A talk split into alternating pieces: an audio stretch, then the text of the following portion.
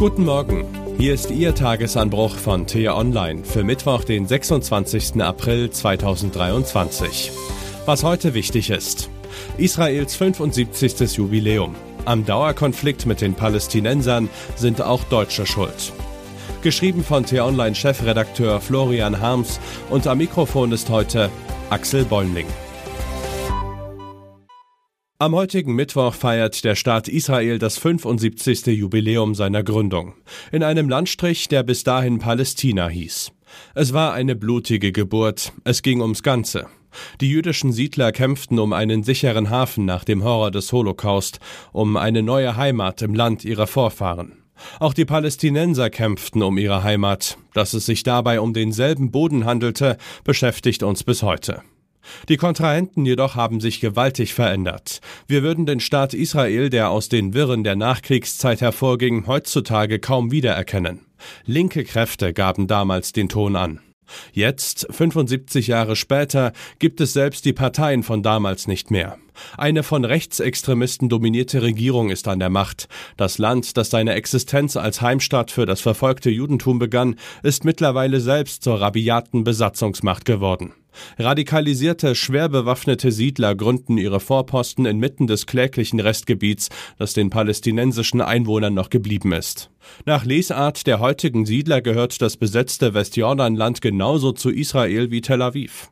Sie glauben, die historische Mission fortzuführen, die 1948 in die Gründung Israels mündete.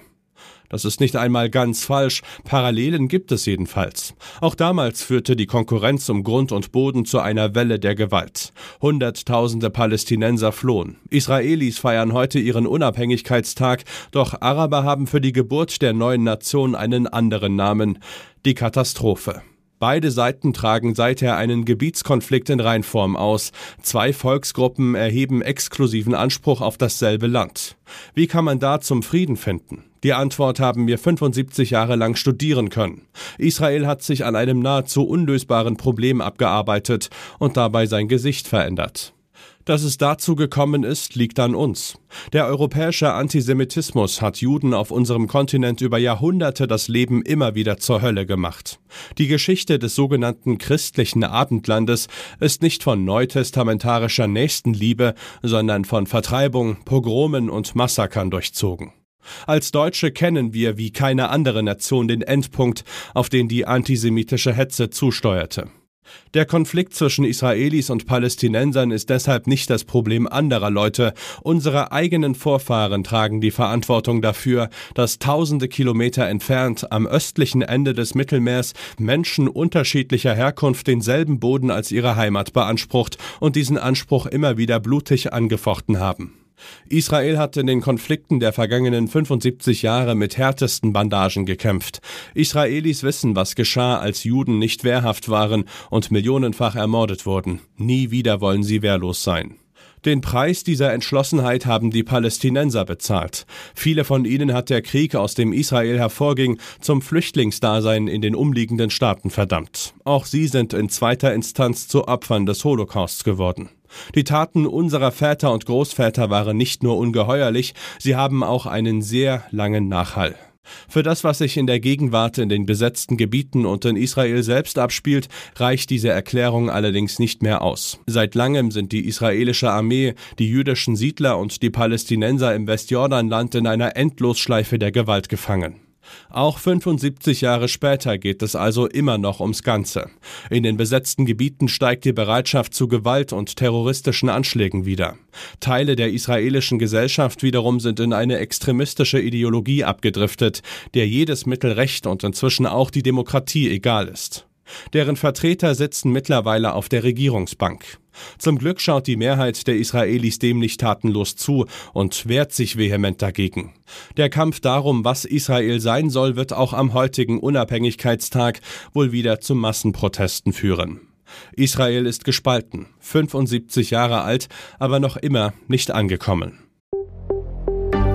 Was heute wichtig ist. Die Berliner SPD-Mitglieder haben mit 54,3 Prozent für den schwarz-roten Koalitionsvertrag in Berlin votiert, die Delegierten des CDU-Landesparteitags einstimmig. Die Zahlen zeigen, dass sich die Begeisterung für das Regierungsbündnis in der Hauptstadt beim künftigen Juniorpartner SPD in engen Grenzen hält.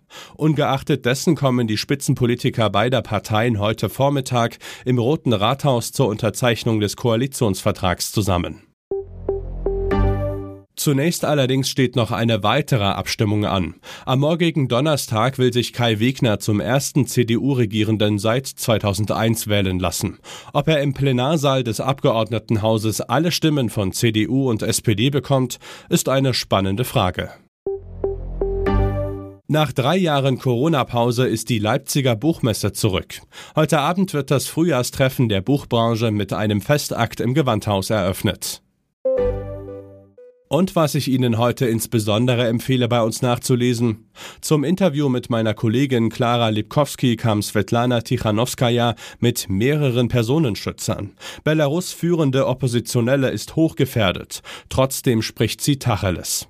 Den Link dazu finden Sie in den Show Notes und alle anderen Nachrichten gibt es auf t-online.de oder in unserer App. Das war der T-Online Tagesanbruch, produziert vom Podcast Radio Detektor FM. Uns gibt's auch morgen wieder, unter Wochenende, mit einer tiefgründigeren Diskussion. Den Tagesanbruch zum Hören gibt es überall, wo es Podcasts gibt. Bei Spotify, Apple, Google Podcasts oder Ihrer Lieblingspodcast-App. Vielen Dank und Tschüss. Ich wünsche Ihnen einen schönen Tag. Ihr Florian Harms.